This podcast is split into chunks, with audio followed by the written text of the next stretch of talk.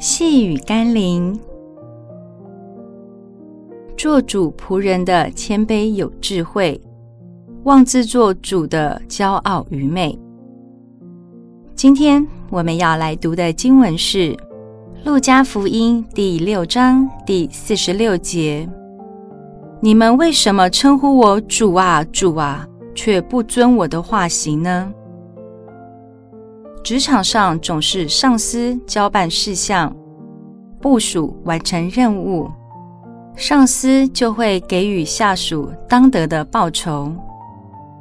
但多少基督徒在上帝面前没大没小，次序错乱，非但对上帝交代的事情意兴阑珊，东折西扣，还反过来天天交代上帝去满足我们的吩咐。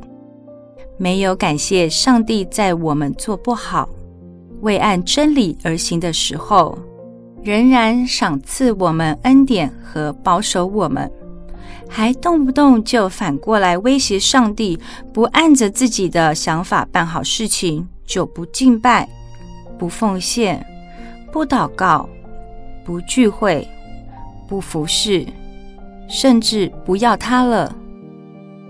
到底谁是拯救灵魂、脱离罪恶的神？谁是赋予永恒生命的主？